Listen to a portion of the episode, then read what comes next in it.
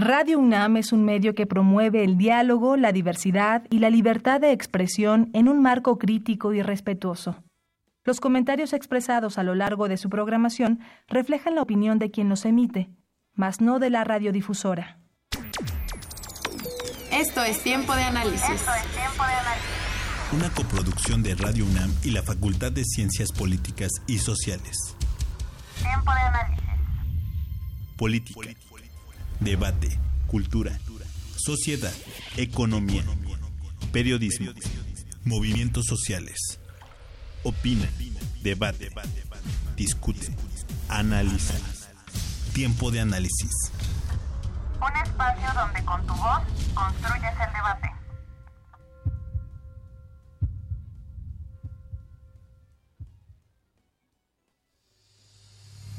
El aumento de las desapariciones forzadas en México es escandaloso. Si bien esta es una práctica violenta que no es exclusiva del país ni de una temporalidad específica, ha aumentado significativamente en los últimos dos sexenios. De enero de 2007 a octubre de 2014, el número de personas extraviadas o desaparecidas fue de 26.569, según datos de la base del Registro Nacional de Personas Extraviadas o Desaparecidas.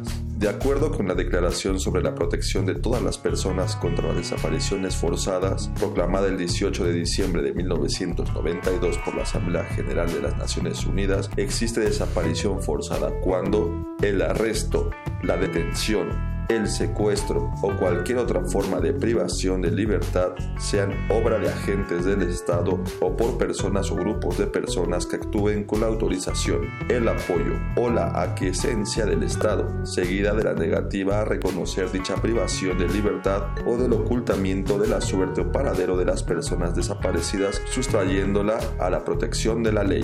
En México, las desapariciones forzadas se emplean como mecanismos de represión política, como sucedió por ejemplo, en el movimiento estudiantil del 2 de octubre de 1968, que no solo acabó con la vida de muchos estudiantes y civiles, también dejó decenas de presos políticos que fueron desaparecidos. El 25 de agosto de 1974, Rosendo Radilla, líder social y presidente municipal de Atoyac de Álvarez Guerrero, fue detenido ilegalmente por un retén militar. El caso tuvo relevancia hasta el año 2008, cuando la Comisión Nacional de Derechos Humanos demandó al Estado mexicano ante la Corte Interamericana de Derechos Humanos por la violación de los derechos fundamentales de esta persona. La Comisión Interamericana emitió sentencia un año después, donde ordenó al Estado mexicano hacer cambios estructurales apegados a tratados internacionales contra este delito. La época de la Guerra Sucia es otro claro ejemplo de la intervención del Estado en casos de desaparición forzada. En el sexenio de Calderón y la llamada Guerra contra el Narcotráfico, desaparecía una persona cada cuatro horas. Es importante mencionar que las desapariciones en este sexenio no solo fueron orquestadas por el Estado. El crimen organizado también se adueñó de esta práctica para infundir miedo en los territorios en disputa. Con Enrique Peña Nieto la situación no mejoró. Mientras que en el gobierno de Calderón desaparecían 6 personas al día, la cifra aumentó a 13 desaparecidos por día. El caso de los 43 estudiantes de la normal de Ayotzinapa desaparecidos la noche del 26 de septiembre de 2014 en Iguala, Guerrero, marcó el sexenio de Peña Nieto no solo por la ineficiencia y la obstaculización del propio Estado, para la investigación del caso. También visibilizó la corrupción institucional, la falta de impartición de justicia y la impunidad que condenan al olvido a todas las personas desaparecidas y a sus familiares. Mi nombre es Carlos Correa y escuchas Tiempo de Análisis. ¿Qué tal amigos? Muy buenas noches. Les saluda Jimena Lezama. Esto es Tiempo de Análisis, programa radiofónico de la Facultad de Ciencias Políticas y Sociales y estamos transmitiendo a través del 860 de amplitud modulada y vía internet en www.radiounam.unam.mx. Nuestros teléfonos en cabina son el 55 36 89 89 y la alada 01800 505 26 88. Nos pueden seguir en Twitter y hacernos llegar sus comentarios en arroba tiempo análisis. Esta noche en Tiempo de Análisis hablaremos sobre tiempo de coyuntura, desapariciones forzadas y la indulgencia gubernamental. Nuestros invitados son la maestra Lucía Chávez Vargas. Ella es maestra en Derechos Humanos, Estado de Derecho y Democracia en Iberoamérica por la Universidad de Alcalá de Henares. Actualmente es coordinadora del área de investigación de la Comisión Mexicana de Defensa y Promoción de los Derechos Humanos y docente de la Universidad Tecnológica Latinoamericana en línea. Buenas noches, Lucía. Hola, buenas noches. Muchas gracias por invitarme. También tenemos a, al licenciado Armando Romero Ventura. Él es antropólogo social, egresado de la Escuela Nacional de Antropología e Historia y teatrólogo por la UNAM. Se ha especializado en los estudios de performance y movimientos sociales. Buenas noches. Buenas noches, muchísimas gracias por la invitación. Bien, miren, ¿qué les parece si empezamos definiéndole al auditorio, aparte de esta cápsula informativa que ya tuvimos, decirle lo que se entiende por desaparición forzada? Que es el arresto, detención, secuestro o cualquier otra forma de privación de la libertad. Este tema, o por qué hablamos de este tema, porque es del seminario de análisis de coyuntura que se llevó a cabo el pasado 3 de octubre. Cuéntenos más, Lucía. Eh, bueno, en realidad fue un seminario muy interesante. Cuento un poquito al auditorio de qué se trata. Eh, entiendo que académicos de la Facultad de Ciencias Políticas y Sociales están hablando de varios temas de coyuntura. Esta vez hablamos de desaparición forzada y, bueno, nos, nos invitaron a nosotros dos, ¿no? Eh, se trata de ver un tema tan complejo como la desaparición porque tiene varias aristas. O sea, una persona ahora en México desaparece por grupos de crimen organizado, o sea, manos de grupos del crimen organizado, desaparece también por instituciones estatales, el caso paradigmático creo que es el caso de Ayotzinapa, pero también hay algunas otras desapariciones que se ejecutan por delincuencia común o este por particulares. Eh, y bueno, es en verdad un fenómeno bastante complejo, eh, no en cuanto a su definición, creo que en las leyes mexicanas tenemos una ley bastante clara que nos dice qué es la desaparición forzada, claro, tiene algunos problemas como casi todas las leyes en México y más de aplicación, eh, tiene algo muy novedoso nuestra ley en México que es que tipifica también, es decir, no solo contempla la desaparición por autoridades, que es lo que típicamente se contemplan en todos los países del mundo, este delito, sino que también eh, tipifica o contempla como un delito la desaparición por personas que no son autoridades o que no actúan eh, bajo la aquiescencia o tolerancia de estas autoridades. Por ejemplo, el crimen, organizado, ¿no? Entonces, además de la desaparición forzada, que es la típicamente ejecutada por autoridades, tenemos otra desaparición por particulares. Entonces, bueno, eso, eso plantea un primer problema del el tema de desaparición, porque estamos hablando de un fenómeno bien complejo, de múltiples actores, de muchas personas que desaparecen. Estamos hablando que de 2006 a la fecha alrededor de 34 mil personas están registradas con como desaparecidas. Eh, tomando en cuenta, bueno, el, subregistro que pueda tener ese registro oficial, ¿no? Armando. Sí, bueno, definitivamente, como se menciona, la tipificación de la desaparición forzada se ha logrado de manera efectiva y se ha logrado gracias al impulso que han dado los colectivos eh, de los diversos países donde se ha aplicado esta política, esta estrategia que viene del Estado y que se puede presentar también bueno, elaborada por otros grupos, ¿no? Podríamos referirnos también como la economía de las máquinas de guerra, que se puede ver como la operatividad en, los últimos años aquí en México, sociedades mercantiles que funcionan asociadas eh, o bajo la complicidad del Estado, que también es un nuevo problema. Y pues sí, el problema también que nos enfrentamos en la tipificación eh, es que constantemente la tenemos que estar replanteando. También en la figura, en, el entendido de que también tenemos que tener nosotros muy presentes quiénes son y cómo es que se está operando el Estado en, eh, actualmente, ¿no? E, eso es también estar, podemos nosotros decir quién fue el Estado, pero entonces lo que tenemos que ahorita ver es cómo está funcionando el Estado. ¿Quiénes son las personas que forman el Estado y qué nexos tienen, ya sean legales o ilegales? Correcto. Bien, eh, escuchaba en la mañana a Jaime Rochín, él es comisionado ejecutivo de la Comisión Ejecutiva de Atención eh, contra Víctimas. Y eh, lo que lo que decía me, llamó la atención porque no, no contrasta con, o más bien contrasta con las cifras que, que están dando. Él decía, en el ámbito federal tenemos registradas 388 víctimas por desaparición forzada y él decía que a nivel municipal ni estatal tenían un reporte como tal, pero calculaba que eran cerca de 4.000.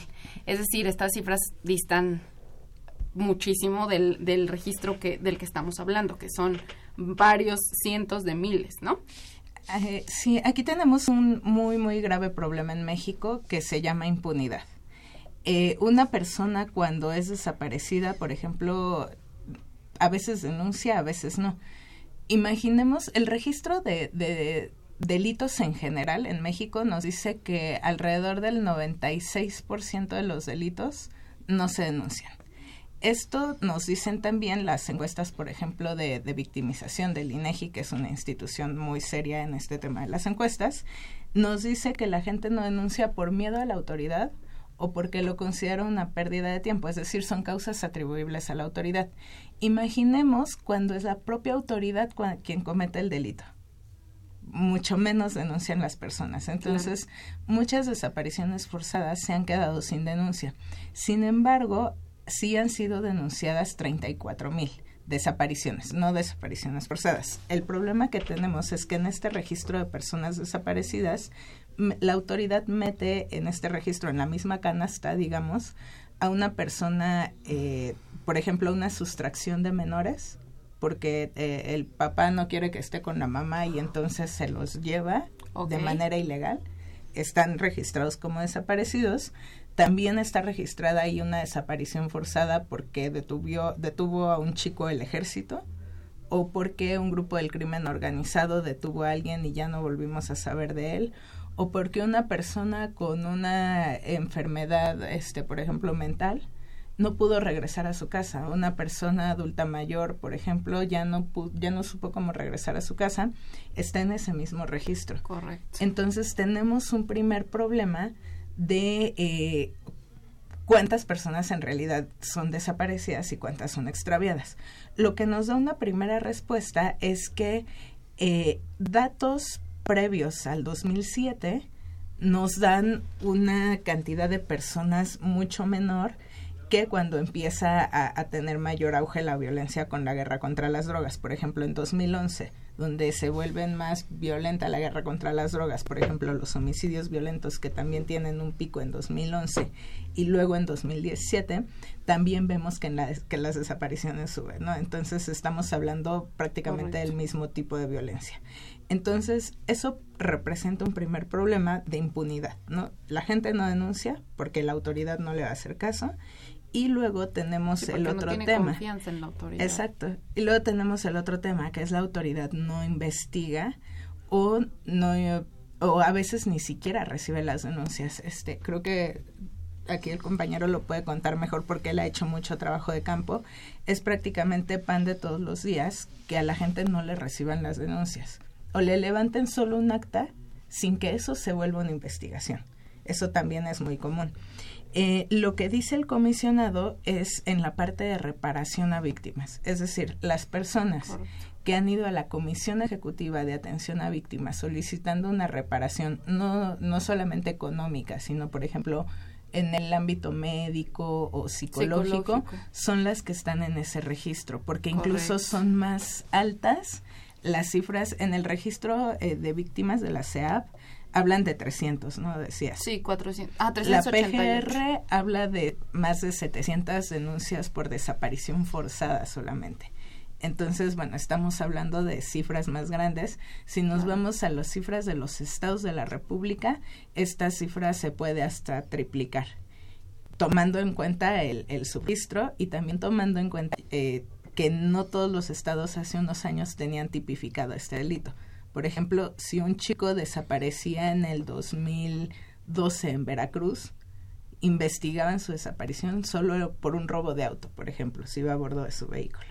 No investigaban la desaparición. la desaparición per se. O sea, hasta apenas con la Ley General de Víctimas fue cuando ya se tipificó a nivel En todos los estados, pero había estados que no tenían este delito, entonces no se investigaban estos casos. Sí, finalmente, bueno, la cuestión de las cifras, la 35 mil es una cifra oficial que resulta bastante escandalosa. En cada estado de la República, prácticamente donde ha habido un mayor incremento de, de, desapariciones, que es prácticamente la mitad del territorio, nos estamos quizás, a excepción del sureste, que por ahí todavía no se ha subido, este, no se ha exponenciado la cifra de manera alarmante desde el 2007 para acá, pero en todos los estados tenemos colectivos de buscadores colectivos de buscadores que ellos tienen otros registros muy diferentes. Eh, las personas que van a que, que, sufren el problema de la desaparición en general eh, no confían en las autoridades porque hay una eh, inoperatividad sistemática en todas las fiscalías, en todos los MPs, en donde realmente vas y no se levanta la denuncia, no salen a buscar. Y en el andar de los colectivos que ponen los escenarios públicos para poder entrar en contacto con la gente, ellos van recibiendo también denuncias.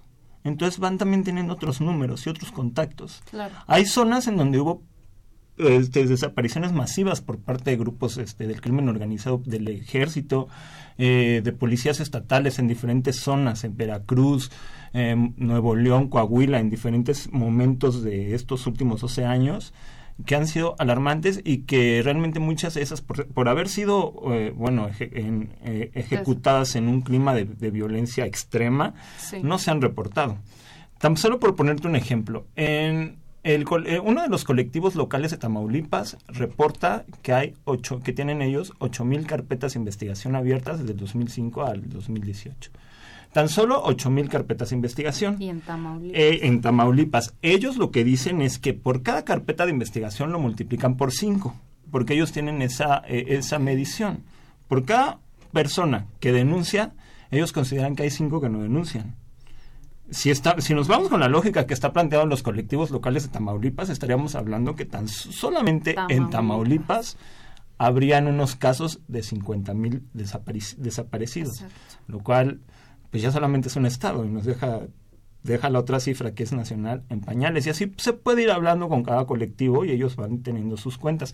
Lamentablemente pues la capacidad también de ellos de registro pues no es la no, es la suficiente como para poder documentar caso por caso pero pues sí ellos tienen mucha información cualitativa testimonios evidencias de que ha habido una práctica sistemática de desaparición forzada en los últimos años. Ahí está esa información Correcto. Bueno, pues nos vamos a una cápsula que se llama Noticias desde Europa y regresamos a continuar hablando del tema de desaparición forzada.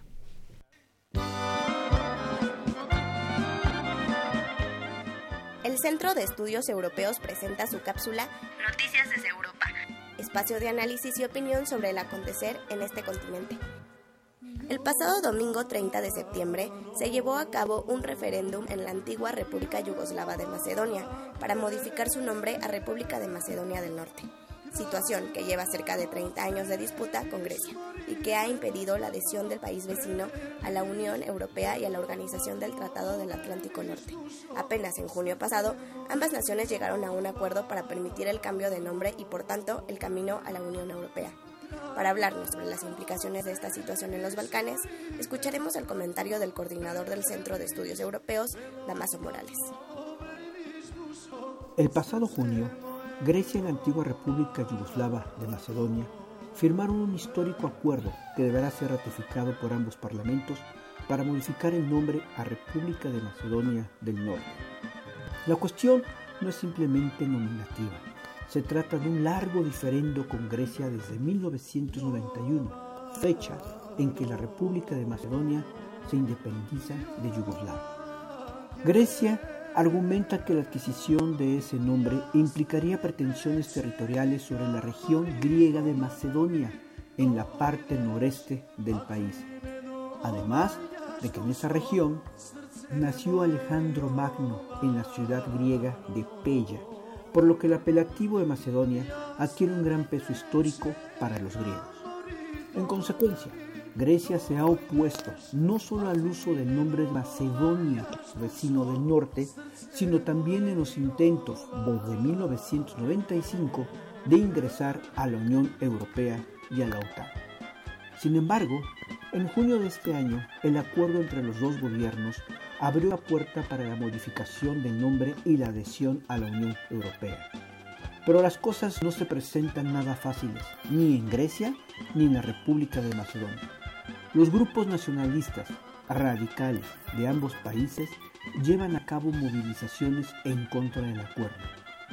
El actual presidente macedonio, George Ivanov, ha declarado que el acuerdo es un atentado a la soberanía macedonia a su lengua, cultura y tradiciones. De hecho, subrayó que el acuerdo es anticonstitucional y por tanto se negó a promulgar la ley que ratifica el cambio de nombre. Él y su partido nacionalista, opositor en el gobierno actual, llamó a boicotear el referéndum para el ingreso de Macedonia a la Unión Europea y a la OTAN. Otro problema que surge es la aprobación del acuerdo en el Parlamento griego. El actual gobierno de Alexis Tsipras tiene mayoría, pero es muy débil y se vería obligado a buscar alianzas con los grupos moderados. En tanto, en la República de Macedonia, el, referéndum de este pasado domingo 30 de septiembre empujó las cosas a un terreno de incertidumbre, porque si bien la mayoría votó por el sí, solo lo hizo el 36% de los votantes. La constitución macedonia exige un mínimo de 50% de los votantes para que el referéndum sea vinculante. Zoran Zaev, primer ministro macedonio, salió a decir que fue un triunfo de la democracia y un claro mandato por el sí, y aclaró que el referéndum solo era consultativo, sin ninguna consecuencia constitucional que impidiera que el acuerdo se presentara al Parlamento. Pero una concurrencia de votantes tan baja complica el escenario para Soran Saef, que requiere al menos de dos tercios para pasar el acuerdo. De no lograrlo, él anunció que estaría entonces llamando a elecciones anticipadas. En efecto, es un momento histórico para la República de Macedonia, para los Balcanes y para Europa en su conjunto. Se trata de incluir a un país estratégico en el concierto europeo occidental, vacunarlo contra pretensiones de otras potencias. Por su parte, Rusia no está satisfecha de tener un nuevo miembro de la OTAN junto a sus puertas. Debemos estar atentos al futuro de esta región en los Balcanes. Muchas gracias. Mi nombre es Mariana González. Continúa escuchando Tiempo de Análisis.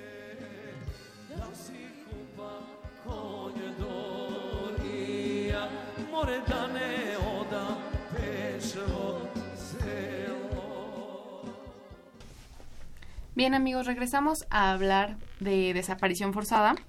Estábamos hablando de las cifras, del, del, del cómo contrastan las cifras eh, que tiene la autoridad por, el distinto tipo de registros y, y, por, y por el mismo registro local que llevan eh, a nivel federal y a nivel estatal.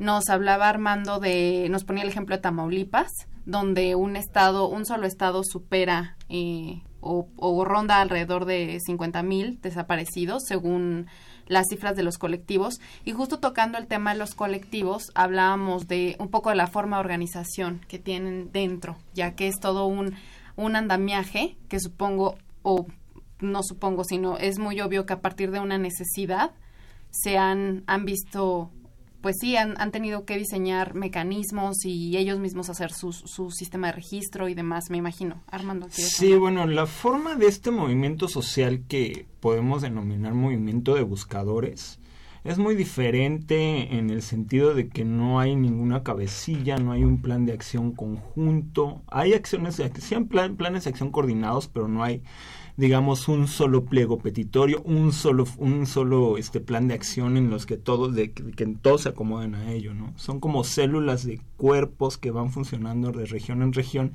y que en la medida de las necesidades que tienen los familiares de búsqueda se van intercambiando la participación entre colectivos.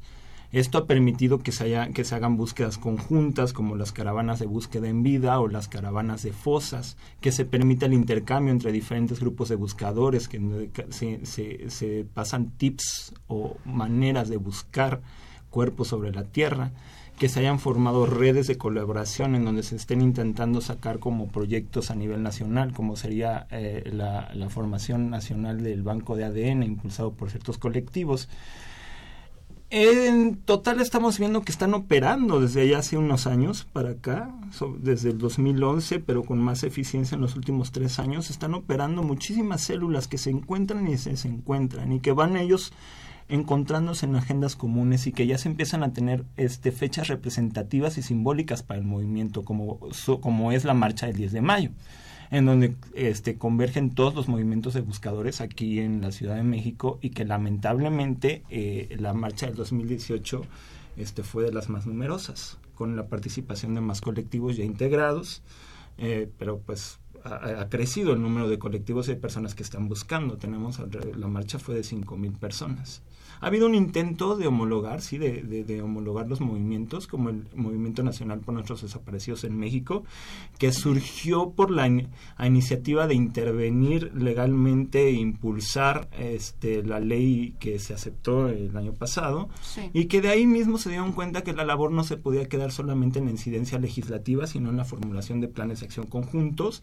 Y en eso es en lo que se está, pero ahí tenemos este como organismo sin cabezas que está actuando y que está empujando a las autoridades, que además de buscar están ellos supervisando en semefos, en cerezos, en cárceles y se están convirtiendo como en una especie de, de, de supervisores de la función pública que eso es algo que no estamos tomando muy en cuenta, porque en el hecho de buscar, ellos entran a los hospitales y ven que en el hospital, por ejemplo en el hospital de Chilpancingo, no tenían registro de las personas desaparecidas o, sin nombre. no, o sin nombre, no, tenían eso. Entonces ellos estaban buscando en las, en las, en las consultas corrientes. Entonces ahí ellos ven un, un desaseo y dicen, ¿saben, ¿sabes qué? Necesitamos que esto esté aseado y regresan y supervisan que se esté haciendo bien ese trabajo y eso va pasando en cada CEMEFO, en cada cerezo, de todos los estados. Entonces ellos están haciendo la labor de la función pública que nosotros no estamos reconociendo, ¿no? Totalmente un punto importante ahí, Lucía. Eh, sí, ahí, bueno, me gustaría plantear dos cosas. Uno es que además de lo que dice este el compañero, eh, todo el actuar de los colectivos también por otro lado refleja y como el título del seminario lo mostraba, la indolencia del gobierno. Los, las familias no tendrían que ser quienes estén buscando, tendría que ser el gobierno. No, no las familias con los pocos recursos a veces que, que pudieran que pueden tener para buscar, porque la búsqueda para muchas de ellas ha implicado, por ejemplo, dejar sus trabajos, dejar encargada a su otra familia con alguien más, ¿no? Entonces, bueno, e, esto por un lado. Por otro lado, la fortaleza que han mostrado los colectivos también da como, a lo mejor decir, no, no sé cómo plantearlo, pero como un rayo de esperanza futuro, porque en las experiencias comparadas en otros países que han salido de conflictos armados internos o de dictaduras militares, una de las claves fue la organización y la exigencia de las víctimas, la documentación que pueden hacer de los casos que tienen como en, en común, el empuje, la exigencia de las autoridades. Entonces, creo que esto es clave para seguir acciones no solo jurídicas, sino políticas eh, a futuro creo que incluso es como como clave y pudiera ser una buena oportunidad ojalá el nuevo gobierno para impulsar este estos temas de verdad, justicia y de reparación a las víctimas, porque bueno, no es posible que eh, Jaime Rochina esté hablando de 300 personas desaparecidas cuando registradas como víctimas cuando tienes 34 mil, ¿no? Entonces el tema de reparación y de verdad es clave y ahí se tiene que hacer de la mano con las familias de personas desaparecidas, que qué mejor que estén organizadas. Sí, eh, justo ahorita que mencionas lo de hacia la administración entrante, hacia el nuevo gobierno, estamos en, un, en meses de transición. Es a punto de entrar el nuevo gobierno federal en funciones eh, y digo, hace no, no poco tiempo, justo en, en el marco de, de, del, de Ayotzinapa, de conmemorar Ayotzinapa, este, hablaba con, con las víctimas y les decía eh, una frase que trae desde campaña, ¿no? Que es, hablo de Andrés Manuel López Obrador, decía, perdón sí, olvido no y las víctimas decían no no pienso perdonar no es es impensable perdonar a alguien que o a sí perdonar a quien sustrajo a mi familia o, el la persona que por la que ya no veo a mi a mis hijos y demás y en ese aspecto, ¿ustedes qué perspectiva tienen de, de esta frase? Pues, yo no sé qué está entendiendo él por perdón, más bien este, a mí me gustaría que lo, que lo pudiera explicar, ¿no? Porque eh, eh, perdón jurídico, social, este, un perdón, eh, el perdón puede pasar en, él está, creo que se está refiriendo a un tema de justicia transicional y en el ámbito de la justicia transicional las sociedades pasan por algo que se llama reconciliación, ¿no? que también es algo que ha venido repitiendo y repitiendo.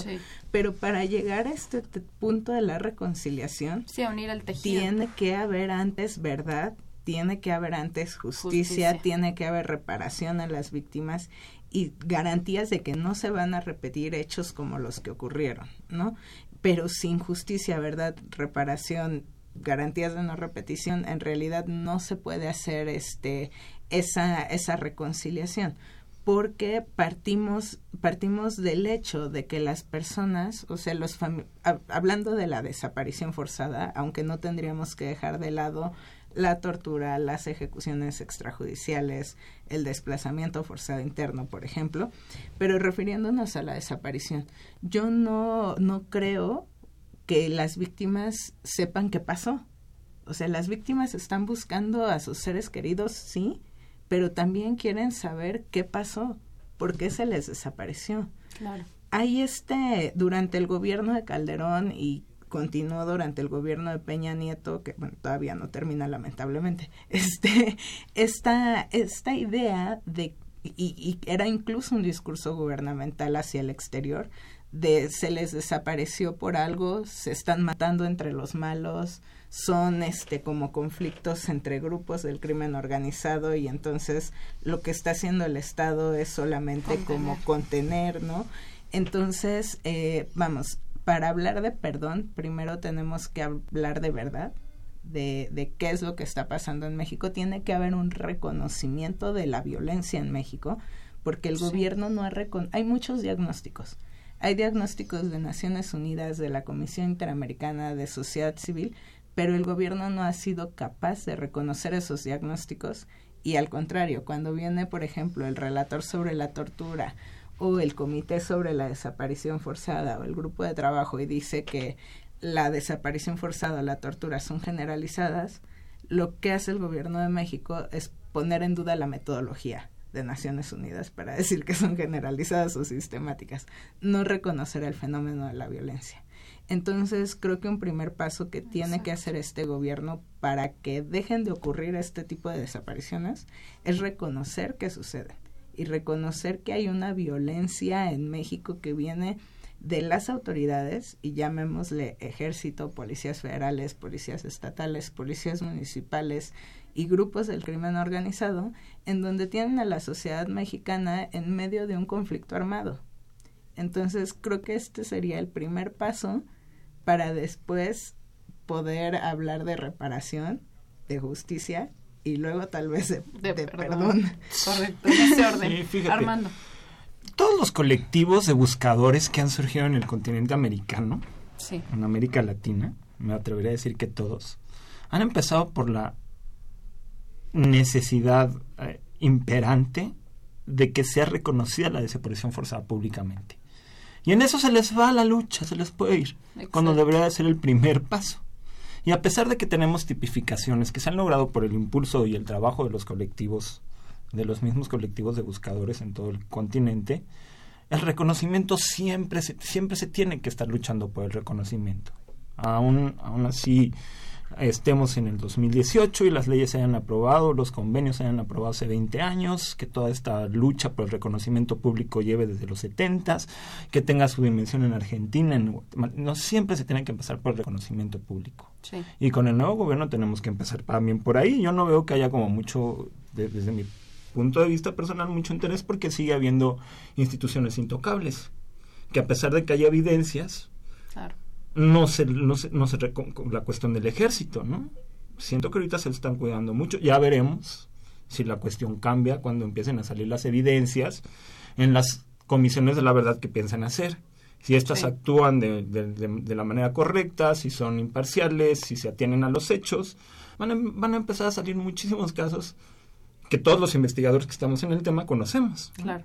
Entonces ahí va a empezar a salir y empezaremos a ver qué tanto es el compromiso para aclarar la verdad y qué tanto es el compromiso que se ha pactado con las élites de gobierno, porque también esa es otra, estamos apenas descubriendo cuáles son los pactos.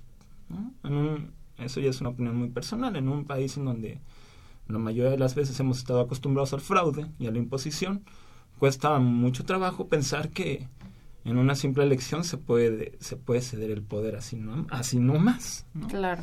Sí cabe el espacio para especulaciones. Claro. Pues eh, eh, qué interesante este este este recorrido o esta esta serie de pasos por llamarlos así que nos dice Lucía eh, empezar con la verdad que que es, eh, ¿cómo se puede decir? Los colectivos parten de ahí, cada colectivo, me atrevería a decir, todos tienen sus verdades ahí, conglomeradas, pero el problema es que justo a nivel autoridad no se les da voz a esas verdades y entonces seguimos con, con eh, pues sí, con desconocer eh, la realidad que que está pasando en, en el país, a nivel país, me atrevería a decir, bien dices Armando que en el sureste no se ha visto eh, un o no han no han no han destacado lamentablemente ha, habido muchos casos sobre todo en Cancún en casos emblemáticos en Quintana Roo que empieza pues a, a, a, presentarse el fenómeno pero realmente o sea eh, poco a poco todo el país se va cubriendo de rojo si lo empezamos a colorear con el mapa de la desaparición forzada, ¿no? O sea, tampoco es decir que no está pasando. El, el hecho de decir que no sea exponencial no quiere decir que no esté pasando. Correcto. Eso es una cosa que tenemos que ser puntuales. Claro. Porque, la porque cuando hablamos de desapariciones forzadas exponenciadas por regiones, estamos hablando de desapariciones masivas. O sea, eso tiene que quedar muy claro. claro. O sea, la cuestión que está pasando, por ejemplo, ahorita en la zona noreste, la zona de eh, Jalisco, eh, Nayarit y Sinaloa, que se ha incrementado de manera exponencial es porque tenemos este, desapariciones forzadas diario y, del mismo modus operandi. Cuando hablamos de que se exponenció en determinado momento en Nuevo León y en Coahuila, estamos hablando de que en el 2010 y 2011 no desaparecieron uno ni dos, desaparecieron 300, 400 pueblos enteros como el de Allende, ¿no? Donde hubo desapariciones así. Y así si nos vamos por cada región vamos a ir viendo, ¿no? Como este, este pico que sube, ¿no? Que se aumenta. El Veracruz es un caso, Guerrero es otro, este, empiezan a aparecer casos en lugares en donde podríamos pensar que no pasa nada. Ahora se está uniendo a la lista de nuevos colectivos Baja California Sur con su representación. Guanajuato, Querétaro que empiezan a entrar, pues entonces. Sí, claro, puntualizar, como dices, que el hecho de que no destaquen en, en el mapa, por decir algo, no significa que no pase. Claro. Correcto. Bueno, vamos a nuestra última cápsula, que es Políticas Invita, y regresamos a hablar sobre desaparición forzada. Buenas noches. A continuación les informamos de algunos eventos que se realizarán del 11 al 17 de octubre en la Facultad de Ciencias Políticas y Sociales. Asiste este 11 y 12 de octubre al coloquio Economía Política y Medios Digitales en el auditorio Pablo González Casanova de 9 a 13 horas. El viernes 12 de octubre, en el Auditorio Ricardo Flores Magón, se realizará la conferencia magistral Reproducción y Lucha de las Mujeres en una época de nueva acumulación originaria. Esta será impartida por la doctora Silvia Federici, de 11 a 14 horas y en la sala Isabel y Ricardo Posas, de 13 a 15 horas, te invitamos a la presentación de la obra Paz, Seguridad y Desarrollo, tomo 8, del doctor Edmundo Hernández Vela. El Cervantino llega a la facultad con las presentaciones de la banda Osun Raga en punto de las 13 horas y la banda holandesa Him a las 18 horas, ambos en el Auditorio Ricardo Flores Magón el 15 de octubre. También puedes asistir el lunes al auditorio Pablo González Casanova de 13 a 15 horas a la conferencia Imaginarios del 68, reflexiones de los estudiantes a 50 años. Si la música es lo tuyo, te invitamos al concierto de Quinteto de Metales o Brass en el auditorio Ricardo Flores Magón de 11 a 16 horas el martes 16 de octubre y ese mismo día se impartirá la conferencia Marx y los marxismos del espejo del 68 de 11 a 13 horas en el auditorio Pablo González Casanova y de 19 a 21 horas en la sala Fernando Benítez. Te invitamos al ensayo de la orquesta del Instituto de la Juventud en el Auditorio Ricardo Flores Magón de 15 a 19 horas el miércoles 17 de octubre.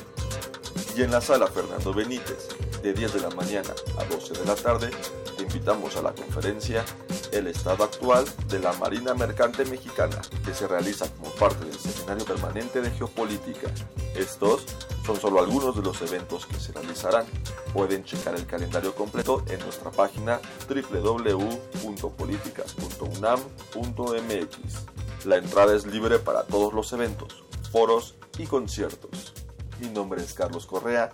Continúa escuchando Tiempo de Análisis.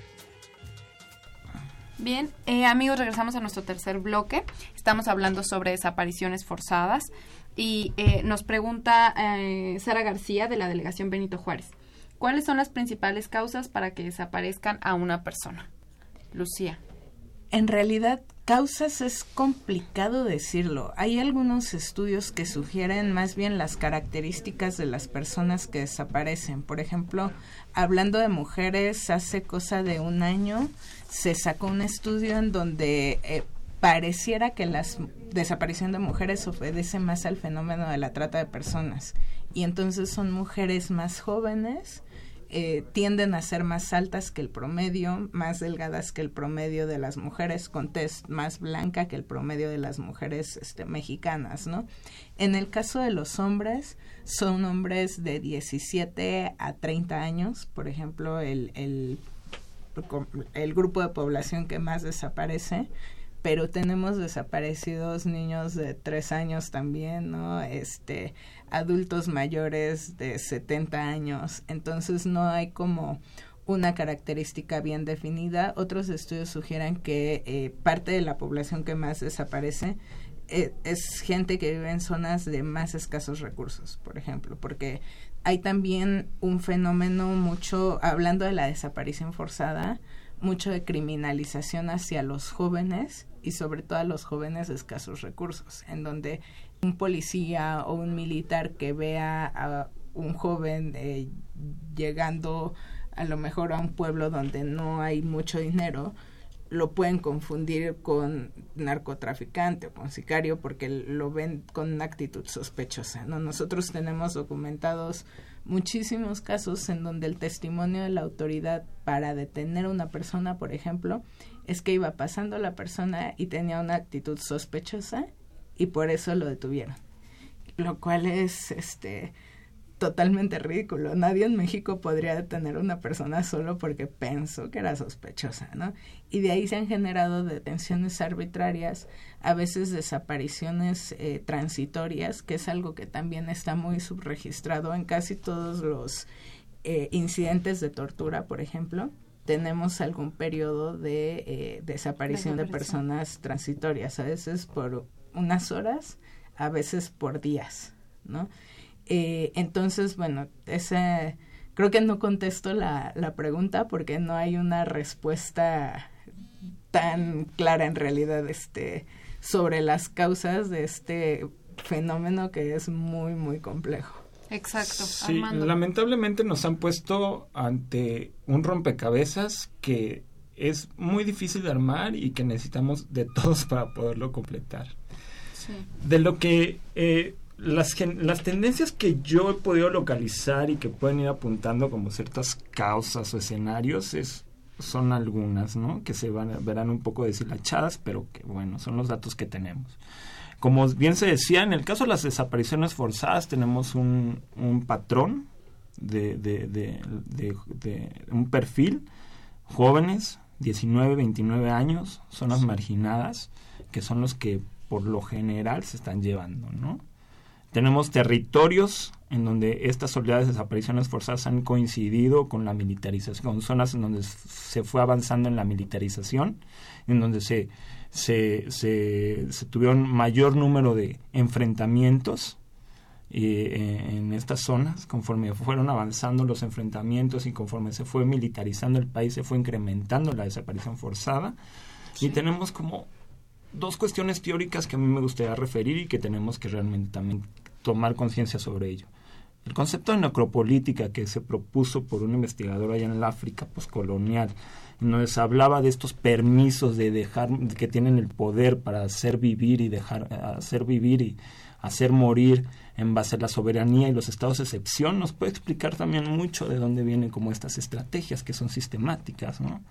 Bajo la construcción del enemigo, bajo los pretextos del, del comunismo, del narcotráfico, se pueden levantar esos estados de excepción. Y que esos estados de excepción se vuelven la regla. Conforme también la economía conforme la economía también del, del, dinero y de la guerra empieza como a, instaurarse en estos estados de excepción en donde es, sobre pretexto de la soberanía se puede tener el permiso de dejar morir y dejar vivir entonces hay que también ser muy claros y conscientes de que de, sobre qué situaciones estamos paradas y de dónde viene, ¿no? Finalmente no todavía podríamos resolver como tratar de resolver caso por caso y saber la motivación de policía por policía, pero si hay una permisividad sistemática, ahí hay una violencia en que se que se ha estado incrustando en la, en la, en la misma ideología de las personas, ¿no? Vivir bajo el estado de guerra, hacerlo por el había una, una expresión que yo recuerdo mucho de, de Calderón que la hizo en enero del 2007. Sí. ajá, él decía, va a costar vidas. Lo declaró. Esta guerra nos va a costar vidas, pero lo tenemos que hacer por vencer al enemigo.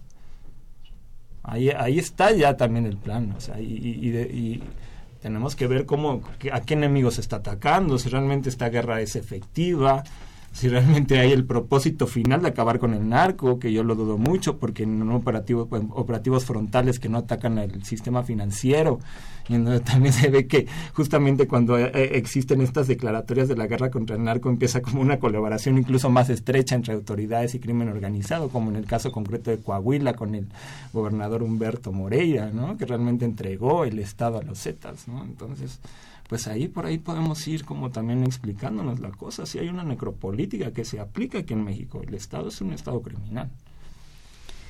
Qué fuerte. Nos dice Oscar Ruiz de Cuautitlán Izcalli. Mm, ¿Cómo resarcir el daño a las personas afectadas? Y dice que si pueden brindar ejemplos emblemáticos en los cuales haya sucedido lo anterior. Lucía. Bueno, en realidad también es una pregunta bien compleja porque en la teoría de la reparación del daño, en realidad la como tú reparas una víctima al 100% es volviendo a las cosas al estado en las que están antes, ¿no? Esto aplica para el derecho de propiedad, no para una persona desaparecida, no para una persona ejecutada, por ejemplo.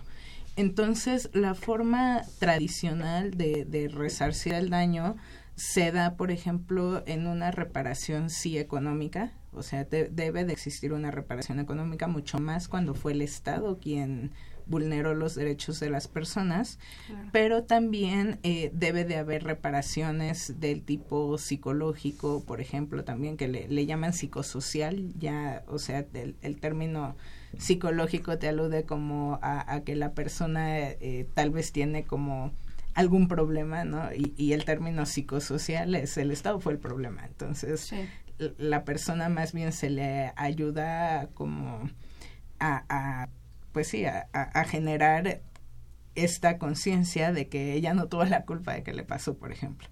Em, eso por un lado, por otro lado también el proyecto de vida. Muchas de estas personas que buscan rompen con su proyecto de vida porque ahora su proyecto de vida ya no va a estar en su trabajo o en cuidar a su familia, ya va a estar en buscar a su ser querido desaparecido. Entonces, una reparación integral también tendría que ir a recuperar ese proyecto de vida, también a saber la verdad de lo que ocurrió con la persona desaparecida, obtener justicia es decir, a que los responsables de la desaparición sean eh, investigados y castigados, pero también no solo a los responsables materiales. Hablando de México, por ejemplo, no solamente es responsable un cabo del ejército que fue el que ejecutó la desaparición de una persona y la fue a enterrar una fosa clandestina. También es responsable su superior jerárquico que permitió que ocurriera o que incluso le dio la orden de que eso ocurriera. Eh, y este, bueno, e, eso por, uh, por lo que toca el tema de reparaciones. Y por último, algo bien importante, que es algo que nunca hace el gobierno mexicano. aceptar la responsabilidad y pedir disculpas a las víctimas. Eso al gobierno de México le cuesta muchísimo trabajo. Cuando lo ha hecho, por ejemplo, en sentencias eh, de la Corte Interamericana de Derechos Humanos que han ordenado este tipo de reparación, de reconocer el, la responsabilidad del Estado y pedir perdón a las víctimas, lo que hacen es, por ejemplo, si el responsable de violar derechos humanos fue el ejército, el secretario de gobernación o el subsecretario de gobernación pide disculpas a las víctimas y reconoce el daño. Pero jamás un general del ejército, o más bien un secretario de la defensa, ha reconocido que ha violado derechos humanos. No lo hizo en el caso Rosendo Radilla, no se hizo en el caso campesinos ecologistas ni en el caso este de Valentina e Inés que fueron casos judicializados a nivel internacional en la Corte Interamericana en donde el ejército fue responsable de eh, desapariciones, ejecuciones, tortura, incluso tortura sexual. Entonces, bueno, este, esta ha sido como una constante de lo que no ha hecho el Estado. La verdad es que de todo esto que les estoy diciendo, que es como el conjunto de lo que llamamos una reparación integral, al gobierno lo que se le hace más fácil es darle dinero a las víctimas y se queda en una reparación económica. Esto no es suficiente y lo más difícil, como te decía, es pedir perdón y el acceso a la justicia. Eso es lo que nunca hace. Y que se haga de manera sincera, ¿no? Por ejemplo, te voy a poner el caso concreto de Veracruz. Sí. En febrero, eh, Miguel Ángel Yunes, bueno, pone en evidencia toda la red de operativa de, de, la desaparición forzada en el Estado, dirigida desde la Secretaría de Seguridad Pública, en donde estaba inmiscuido el fiscal. Ahora, el señor muy bien, pero el señor gobernador tuvo reuniones con diferentes colectivos en el año anterior colectivos Solecito, los colectivos Jalapa, que tienen sus propios, sus propios este, registros y donde se apunta no solamente la participación de policías estatales, sino también la participación de, eh, de, elementos de la Marina y elementos este, del ejército. Inclusivamente hay de la zona de, de que por cierto hay, hay muchísimas, muchísimos casos que, que refieren a, a ese cuartel militar en concreto. Ahora, él sabiendo, toda es, teniendo estos datos, terminando la conferencia de prensa, se le preguntan, ¿hay alguna responsabilidad por parte del ejército? Y él lo niega rotundamente y dice, el ejército es noble, el ejército es bueno y además en su, en su gestión las, las, las, desapariciones forzadas por parte de elementos de las policías municipales y estatales no pararon, a pesar de que ya se había desmantelado toda esta cuestión de los, del grupo de los fieles, que es así como se denominó el grupo eh, que operaba desde, con órdenes directas de la Secretaría de Seguridad Pública y con todo el conocimiento de Javier Duarte. ¿no? Entonces, también este tipo de posicionamientos, si realmente se quiere, se quiere resolver el problema y se quiere dar justicia, se tienen que reconocer parejos no puedes echar al contrincante político. No se puede politizar. claro. No se puede politizar. Una cosa tan tan tremenda, ¿no? Ojalá reciba su castigo este Javier Duarte, pero los demás. Sí, el punto eh, es eso es muy importante, no no politizar algo que nos nos afecta a nivel sociedad. Digo, ustedes han estado hablando de del Estado y, y, y demás y digo aquí va va un comentario a título personal. Eh, eh, me parecería que hay que puntualizar que es el gobierno en, este caso. Digo, eh, hablar del Estado hablamos de todos, ¿no? De, de todos los que formamos parte de, del Estado, de incluyéndonos los que estamos aquí, los, los que nos están escuchando, los, las personas que son víctimas de, de desaparición forzada, los familiares de las personas víctimas de desaparición forzada, el gobierno como tal, cuando, cuando se habla de esta tipificación internacional de desaparición forzada, es quien eh, por las causas que sea, por este eh, dibujamiento que nos habla Armando de un enemigo y demás, eh, em, toma la bandera de, desaparecer personas y también el crimen organizado y los distintos actores que ustedes nos han nos han señalado. Y bueno, justo ya como comentario final que yo les pediría que lo hiciéramos muy breve, eh, ¿cómo, ¿cómo sensibilizar a la gente de este tema? ¿Cómo decirle que no porque no le haya pasado directamente, no está exento? No, no vive con, no por decir algo muy alarmante, no cualquiera puede, puede ser víctima de, de una actitud sospechosa o de, o de ser incriminado. ¿Cómo sensibilizar? Bueno, lo voy a trasladar a Colombia. En Colombia ocurrió algo muy doloroso Y es que tú como ciudadano colombiano, en una época donde estaba más crudo el conflicto armado interno, forzosamente tenías un amigo que tenía un familiar desaparecido. Y entonces así fue como se sensibilizó la gente en Colombia de que eso Por estaba la mal y de que quienes estaban desapareciendo no eran criminales, era cualquier persona en realidad. Eh, en México hay evidencia de que las personas que están desapareciendo no son criminales. Muchas no tienen nada que ver con la delincuencia organizada y son chicos o chicas que estaban en el lugar eh, incorrecto o se les vio de una forma sospechosa por las autoridades o el crimen organizado, ¿no? Entonces creo que eh, la, las personas tienen que ser sensibles al, al dolor humano y a las exigencias también que están haciendo estos colectivos de personas desaparecidas y estos colectivos de búsqueda. Creo que si exigimos al nuevo gobierno eh, que tiene que poner atención en este tema de la desaparición y de la violencia porque es algo que nos preocupa a las y los mexicanos. Creo que podemos hacer algo, bueno, cada quien desde nuestra trinchera, ¿no?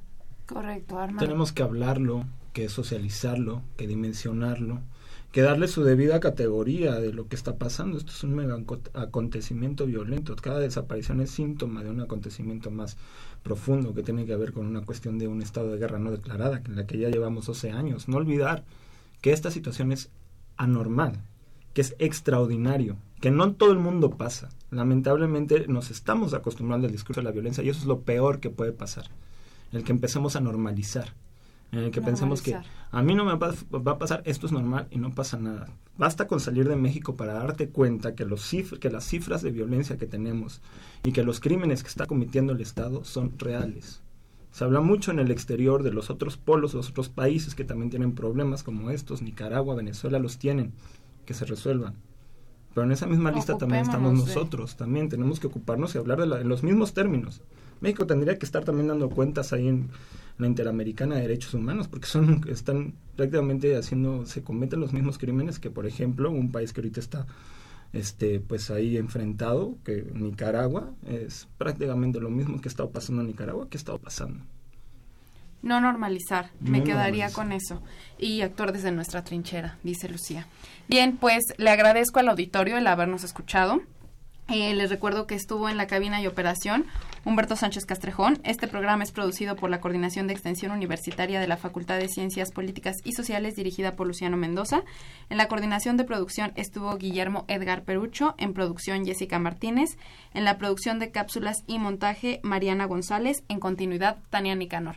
Amigos, les recuerdo que este, este tema del que hablamos es parte del seminario de coyuntura que se está realizando en la Facultad de Ciencias Políticas y Sociales. Muchas gracias, Lucía. Muchas, gracias, Jimena. Muchas gracias, Armando. Muchas gracias a todos Se- ustedes. Gracias. Se despide de ustedes Jimena Lezama. Muy buenas noches. Esto fue Tiempo de Análisis. Una coproducción de Radio UNAM y la Facultad de Ciencias Políticas y Sociales. Tiempo de análisis. Política, debate, cultura, sociedad, economía, periodismo, movimientos sociales. Opina, debate, discute, analiza. Tiempo de análisis. Un espacio donde con tu voz construyes el debate.